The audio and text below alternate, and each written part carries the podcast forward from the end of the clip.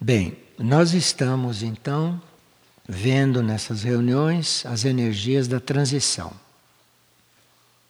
Os monastérios e este grupo operativo que se formou aqui, aqui em Aurora, serão como laboratórios de trabalho intensivo, mas a proposta é que esse trabalho vá se estendendo a qualquer ser que se aproxime de Figueira ou a qualquer ser que se aproxime de Aurora.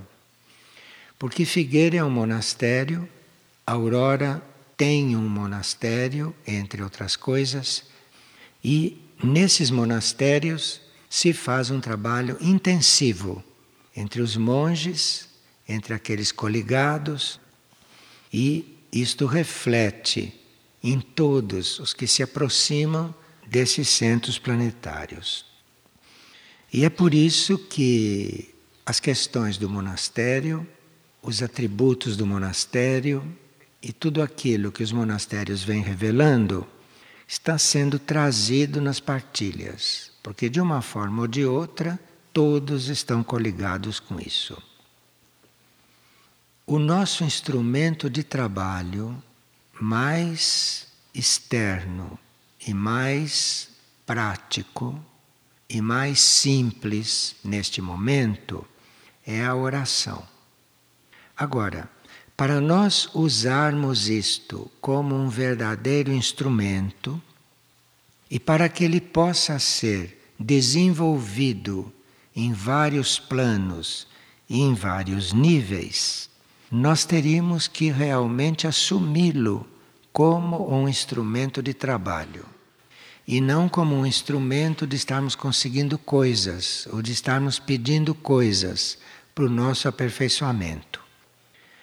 É uma tarefa dos monastérios, é uma tarefa dos monges, das monjas, e é uma tarefa de todos aqueles que estão coligados com esse trabalho ir descobrindo novos níveis de oração.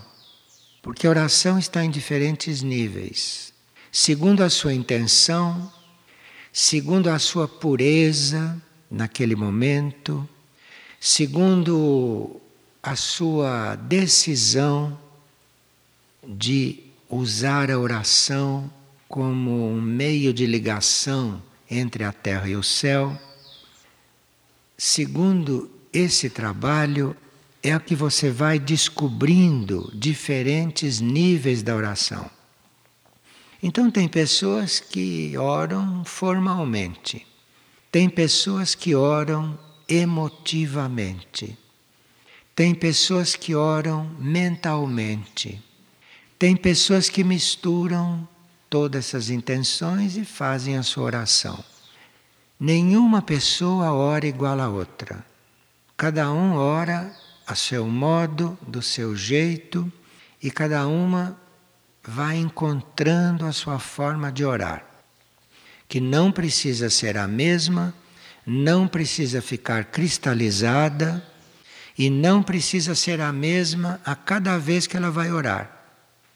A cada vez que ela vai orar, ela devia estar adiante na sua forma de orar.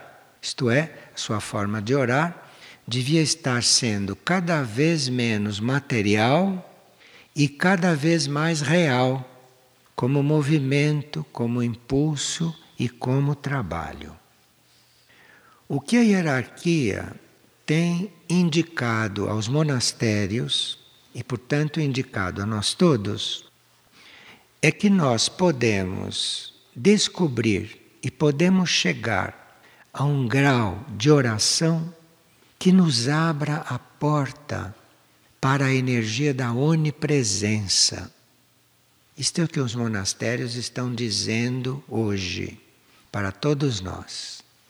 Então, nós temos muitas formas de orar, cada um tem a sua, e hoje há uma energia toda especial para a nossa oração abrir portas para esta energia da onipresença.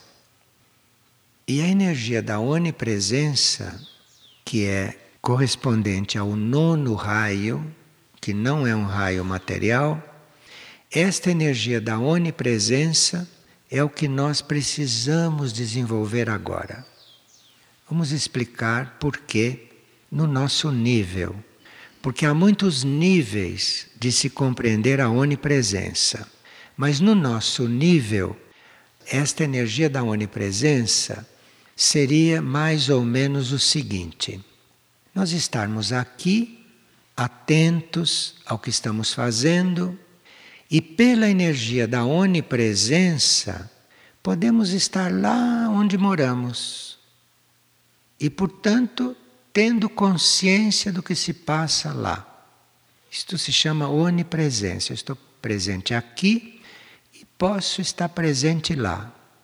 Eu estou presente aqui e posso estar presente na gruta de Padre Pio em Aurora, orando lá com os orantes. Percebe o que é a onipresença? No nosso nível. Então, nós temos a possibilidade de dispormos desta energia, que é um raio. Nós dispomos dos primeiros sete raios, que são raios materiais. Começamos a nos abrir para o oitavo raio, que é a nossa ligação com os outros mundos e com os outros planos. E o nono raio, que é aquele que a hierarquia está enfocando muito no nosso interior agora, e enfocando muito nos estudos do monastério é a onipresença. Se os monges e as monjas já tivessem um princípio de onipresença, eles não precisariam estar fisicamente aqui neste momento. Eles podiam estar lá no monastério e, pela onipresença, estarem aqui usufruindo desta partilha. Por exemplo, se nós tivéssemos a onipresença já desenvolvida, nós estaríamos aqui participando disto, estaríamos servindo lá em Fátima, naquilo que o centro está precisando como oração, estaríamos servindo lá em Aurora, reforçando as energias de cura, estaríamos lá em Erques, começando a manifestar Erques no plano físico, tudo isto pela energia da onipresença. Então, esta energia é muito importante que a gente comece a ter consciência dela e a desenvolvê-la, porque aí nós não fazemos falta em lugar algum. Nós estamos aonde temos que estar para servir, para aprender, para entrar em contato, e isto é um dos raios imateriais que devem ser introduzidos na humanidade. Introduzir isso na humanidade é uma utopia neste momento, porque a humanidade não está coligada com estas coisas, está totalmente embriagada com a vida material, mas dentro desta humanidade existem almas encarnadas e desencarnadas que podem estar preparadas para desenvolver a onipresença. Então é bom que essas sementes estejam sendo plantadas dentro das almas, dentro das mentes, para que comece a se abrir estas portas. Nós sabemos pela vida de muitos instrutores que eles eram onipresentes. E Padre Pio era onipresente a ponto de se materializar em outros lugares. Então ele estava encarnado, materializado num lugar e o viam materializado em outros lugares. Isto é uma onipresença já bastante treinada. Então, isto é possível para a humanidade. Quando aquilo que se chama de um santo faz uma coisa, aquilo está sendo conhecido para nós vermos aonde podemos chegar, compreende? Porque Padre Pio não fazia nada demais. Ele fazia aquilo que as leis permitem. Nós ficamos sabendo o que Padre Pio fazia para que a gente veja o que pode acontecer conosco. Porque se não pudesse acontecer o mesmo conosco, para que, que a gente ia saber daquilo? Então, a onipresença é algo que nós teríamos que desenvolver. Para nós sermos onipresentes, nós não podemos estar apegados a lugar algum.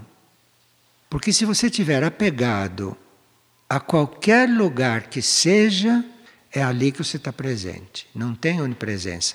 Não tem presença em outros lugares. Então, qualquer tipo de apego, de identificação com lugares, com regiões, com situações, isto tudo é contrário, isto tudo é resistência a esta lei. Tudo isto é contrário à manifestação deste raio. Agora, nós tínhamos ontem interrompido o trabalho quando dissemos que os monges e as monjas deveriam evoluir para sacerdotes e para sacerdotisas. Porque isso são graus de serviço dentro da lei monástica. Então, dentro da lei monástica, que é uma lei que representa o nosso contato com a divindade, o nosso contato com o único. Quando nós entramos na lei monástica, nós estamos entrando naquela lei que abre o nosso contato com o único, abre o nosso contato com a vida única. Em outras palavras, o nosso contato com Deus. Deus dentro de nós, Deus no universo e etc. Então, dentro desta lei monástica, existe um grau de vida que se chama grau de monge, grau de monja. E o grau seguinte é o grau de sacerdote, o grau de sacerdotisa. Então, como a evolução vai por graus, a hierarquia sugere que a gente comece a falar do sacerdócio, porque o sacerdócio é uma necessidade. Uma necessidade que vem logo depois dessa necessidade de nós sermos monges ou de nós sermos monjas. Um sacerdote, ou aquilo que um monge deve se tornar, dentro da sua linha evolutiva, é ele ser um guardião da verdade. Para nós sermos um guardião da verdade, é preciso que a gente já esteja identificado com a verdade. Então, um verdadeiro sacerdote e uma verdadeira sacerdotisa é alguém que está identificado com a verdade.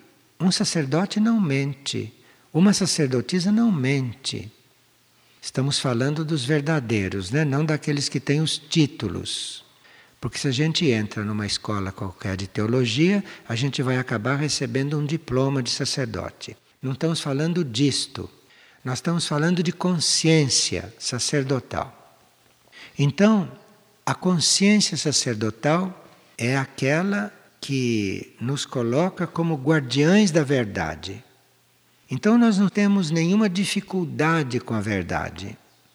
Nós já erradicamos de nós nós já purificamos em nós tudo aquilo que era possível como monges e como monjas. Porque ali se trata realmente de dissolver o ego. É aquilo que se faz ali. Então, um monge e uma monja que tem alguma mania, um monge e uma monja que tem alguma necessidade, um monge e uma monja que tenha que ser tratado com luvas de pelica, porque o ego dela está muito fraquinho, está precisando. Isto não é monge. Isto é candidato, mas não monge. O monge já está com isso tudo resolvido e o monge está cuidando exclusivamente de derreter o ego dele. E não do ego dele ser levado em consideração quando você está tratando com ele. Então a gente pode fazer um monastério completamente fictício. Todo mundo com título de monge, com vestido e tudo fictício, porque são egos que estão numa linha evolutiva. Então é bom que o monge saiba que ele está ali para não ser mais ego. Por quê? Para ser sacerdote, que é o que ele deve ser numa próxima etapa evolutiva, ele já deve estar totalmente identificado com a verdade. E o ego não é verdade. O ego é um emaranhado de forças que a gente foi recolhendo e nas centenas de encarnações e hoje dá isso que é o nosso ego, que é a nossa personalidade, como diz a psicologia. A nossa personalidade. Ainda põe isto com P maiúsculo. O sacerdote tem nada a ver com isto. O sacerdote não é uma personalidade. O sacerdote não é mais um ego. Isso já está completamente dissolvido. Um sacerdote verdadeiro, e é por isso que não se vê mais um sacerdote, se encontrar é uma graça. Você encontra um sacerdote, ele é a verdade. O que ele diz, o que ele é, o que ele vive, aquilo é a verdade no plano em que ele vive. Então ali você pode ver a verdade quando olha para ele ou quando olha para ela. Porque no Egito antigamente existiam as sacerdotisas. Depois começaram a pôr lá as protegidas deles e as protegidas dos sacerdotes, e aí virou aquilo que vocês sabem, virou o Egito. Então, os sacerdotes são os guardiães da verdade. E eles são os irradiadores da verdade viva, aquela verdade que eles estão vivendo. Não é uma verdade de conceitos, não, não é dizer para as pessoas o que é a verdade. O sacerdote irradia a verdade. E ele transmite a verdade é na sua irradiação. E esses que já são a verdade e que irradiam a verdade no âmbito deles, estes seres são os que entram em contato com a hierarquia cósmica. Hierarquia cósmica está além da hierarquia planetária. Então, nós temos na lei monástica conhecida nesta terra de superfície a posição de sacerdócio. E este sacerdócio é algo que se contata com a hierarquia cósmica. Portanto, a hierarquia planetária é muito familiar a ele. Um sacerdote verdadeiro está familiarizado com a hierarquia planetária. Está em convívio com a hierarquia planetária. E ele é um contato com a hierarquia cósmica, que é um outro nível de hierarquia. Para você chegar a ser um sacerdote, você precisa ter transcendido todo o seu passado. O seu passado tem que ter deixado de existir. E se um sacerdote quiser lembrar do passado, ele precisa buscar isso lá em algum arquivo infernal, porque nele ele não encontra mais esse arquivo. Ele está coligado é com o que deve ser, está coligado com o que virá. Porque o trabalho dele é se alinhar com isto que virá, fazer o contato com isto e, através do ritual sacerdotal, ir trazendo tudo isto que virá para o presente, ir trazendo isto para cá, ir manifestando isto aqui. Então, as encarnações nas quais ele teve compromissos com a matéria, essas encarnações já devem estar sem valor, já devem estar inócuas como influência. E no momento presente, este sacerdote, ele é infinitamente moldável. Um sacerdote não é um ser cristalizado, não tem um modelo. Pelo contrário, se ele é sacerdote, ele é flexível, como nenhuma outra coisa é flexível. E ele é moldável como nenhum outro ser é moldável, porque ele precisa estar sempre se moldando e se ajustando a uma realidade maior, cósmica.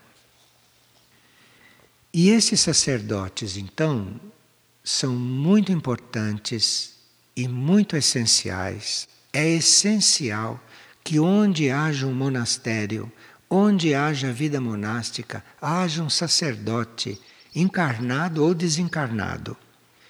há muito sacerdote desencarnado que cuida das coisas aqui. Há muitos membros da hierarquia que incluem a tarefa de sacerdotes. Antuac, por exemplo, é um grande sacerdote, mas não é só isto. Mas ele é um grande sacerdote. De forma que é preciso um sacerdote onde energia monástica tenha que se desenvolver, onde energia monástica tenha que ser uma realidade implantada. Porque é o sacerdote o único que conhece todas as coordenadas de tempo, de espaço que possibilitam o fluir de certas informações. Porque as informações descem e entram em coordenadas, começam a entrar depois no nível do tempo e do espaço. E o sacerdote tem que saber lidar com tudo isto. O sacerdote tem que andar neste emaranhado muito à vontade. E neste emaranhado de tempo e de espaço, em todas essas coordenadas, aí atua a fraternidade branca, aí atua a hierarquia planetária. E o sacerdote tem que ter trânsito em todas essas coordenadas, porque ele tem que encontrar aquilo que uma hierarquia é, aquilo que uma hierarquia traz, é nessas coordenadas que ele encontra, porque cada hierarquia está numa coordenada.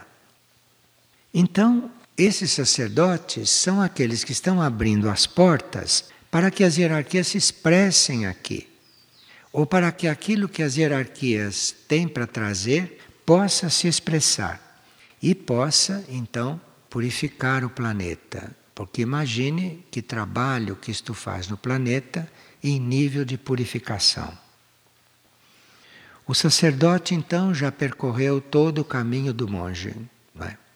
E hoje ele é em si a verdade, ele é fé, ele é vontade, e o sacerdote é também graça. Então, através de um sacerdote, pode descer uma graça. Uma graça é aquilo que atua aqui em outras leis. Uma graça é algo que vem de leis maiores e que consegue atuar aqui nestas leis menores nessas leis materiais. O sacerdote e a sacerdotisa são instrumentos para isso, são canais para isso. Então, em um sacerdote, em uma sacerdotisa, não se vê mais nem sinal de vida comum, mas nem sinal. Todas essas coisas de vida comum que se vê nos monges ainda, que se vê nas monjas, não se pode ver num sacerdote. Sacerdote não deve ver sinal de vida comum, porque senão ele não cumpre esta função dele. E os corpos inferiores de um sacerdote estão totalmente coligados. Estão coligados de uma forma a mais perfeita possível que possa se conseguir nessa coordenação. E claro, que quando você encontra um sacerdote, ou quando aquele sacerdote irradia ou se manifesta para você, você vai fazer a experiência do que é um ser interior está se manifestando, e não um ego, e não um ser humano. Então, sacerdote não tem nada a ver com ser humano. Ele é um ser humano como corpo, ele é um ser humano porque está a serviço dentro da humanidade. Mas a consciência sacerdotal não está aí, não. A consciência sacerdotal, a consciência que o move, está em outro plano. E os corpos dele devem acompanhar isto. Os corpos dele devem estar coligados com tudo isto. Bem, está nos sendo dito que é preciso desenvolver este processo monástico aqui dentro de Mirnajá. Não falaram figueira para não nos assustar e não colocar um peso muito grande nas nossas costas. Falaram Mirnajá. Então, resta saber se nós vamos acompanhar isto que está acontecendo em Mirnajá ou se nós vamos fazer um uma espécie de fotografia disso, ou se vamos fazer uma espécie de imitação disto. Mas a proposta é que a manifestação externa dos centros planetários se aproxime o mais possível daquilo que é o trabalho dentro do centro planetário. Dentro do centro planetário estão os seres desencarnados, estão as almas livres, estão as mônadas em processo. Dentro dos centros planetários não há corpos físicos. Embora eles possam fazer um corpo físico a qualquer momento e sair e até vir almoçar aqui conosco na mesa com um corpo materializado, como já aconteceu. E ninguém percebeu que era um de lá. Então, isto tudo pode acontecer. Agora, o que está acontecendo em Mirna já está nos impulsionando para que aconteça isto aqui. Claro que primeiro dentro dos monastérios e depois os monastérios irem irradiando isto porque a figueira, fora dos monastérios, a figueira é um local mais amplo que tem vários membros em diferentes pontos evolutivos, recebe seres, recebe pessoas, recebe almas em diferentes estágios de despertamento.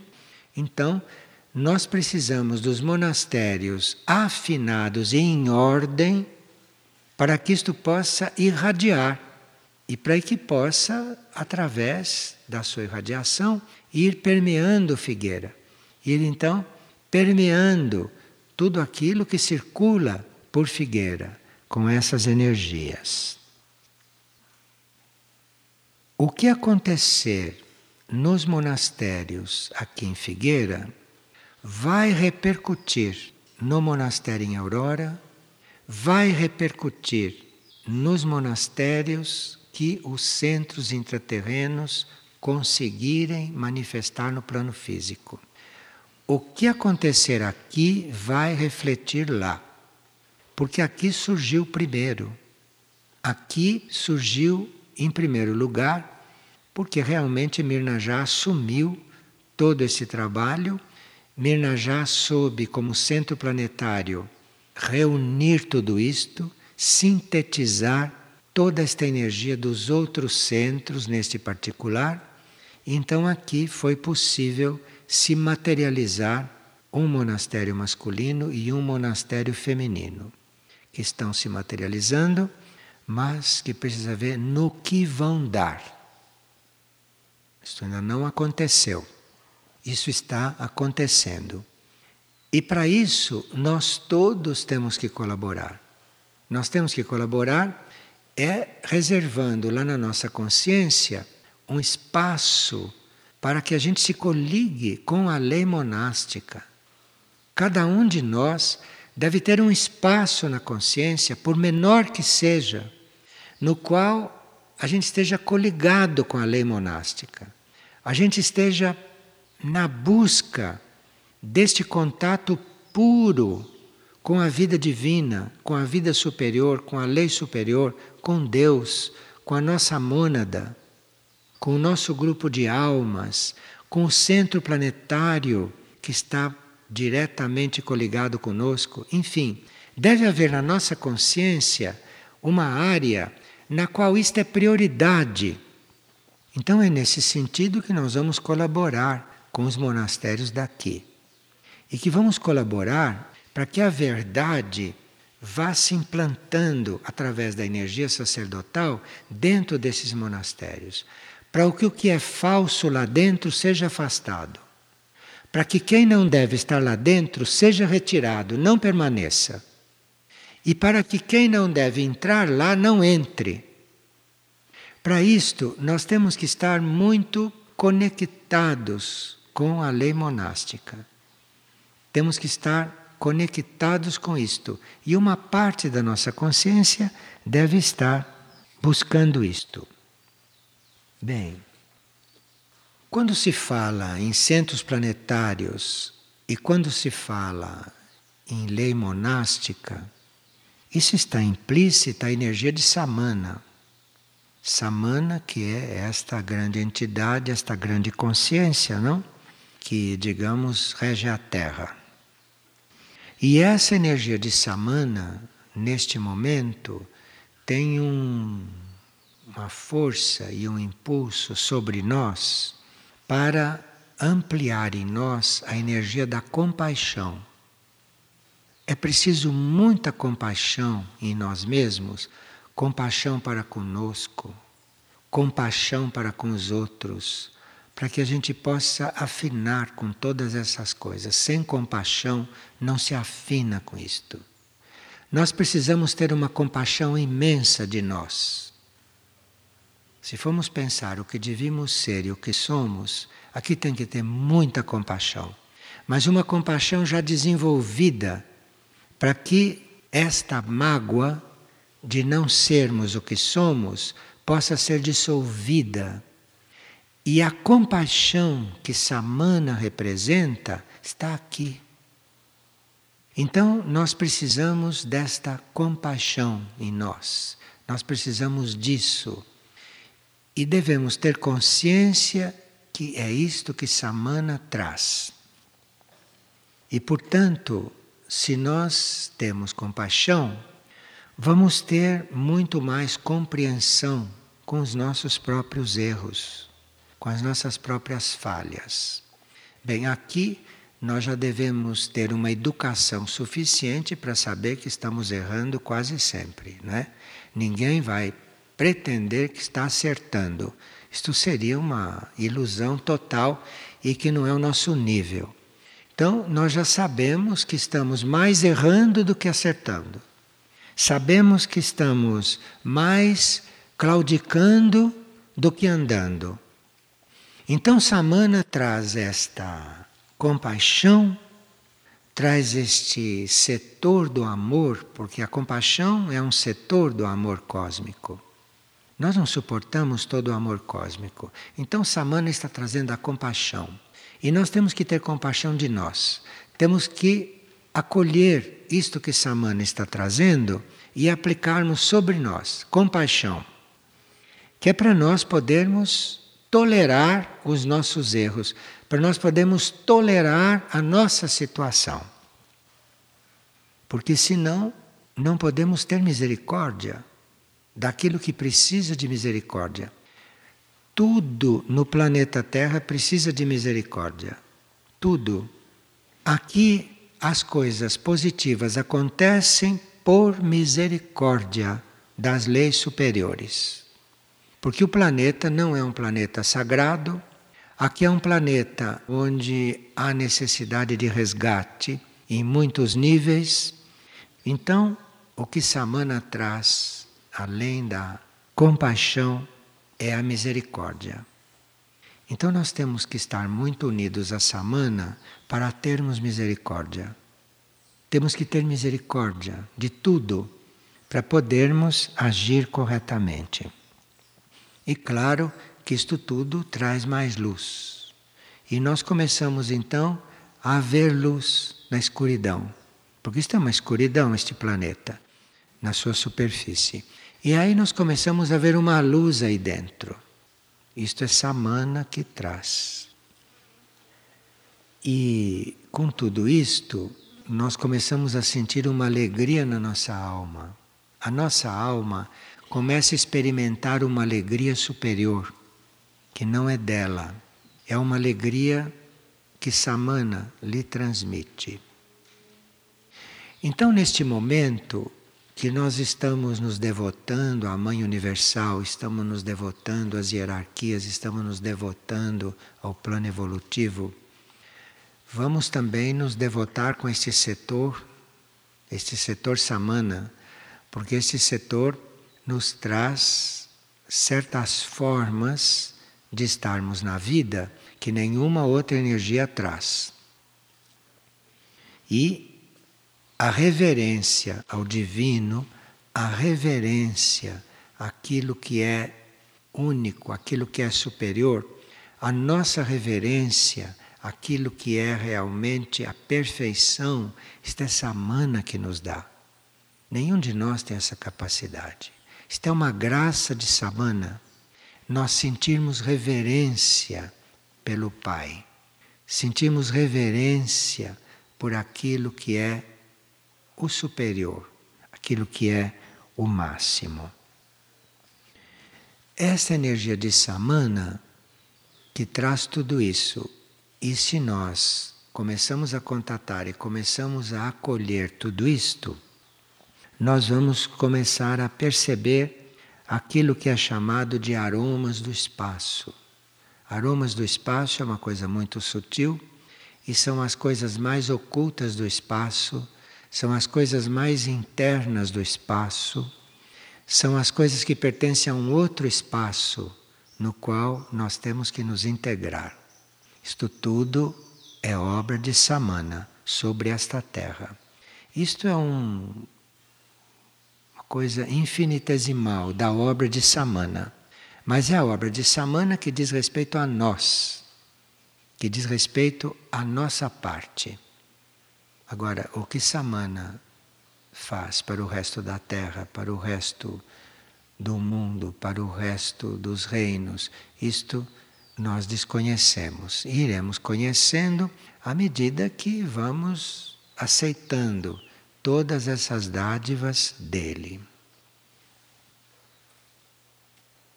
Essa energia da onipresença está citada na página 382 do glossário esotérico. E aí nós, dando uma lida sobre todos os outros raios, vamos nos aproximando desta energia da onipresença, que é aquilo que está sendo pedido para nós agora.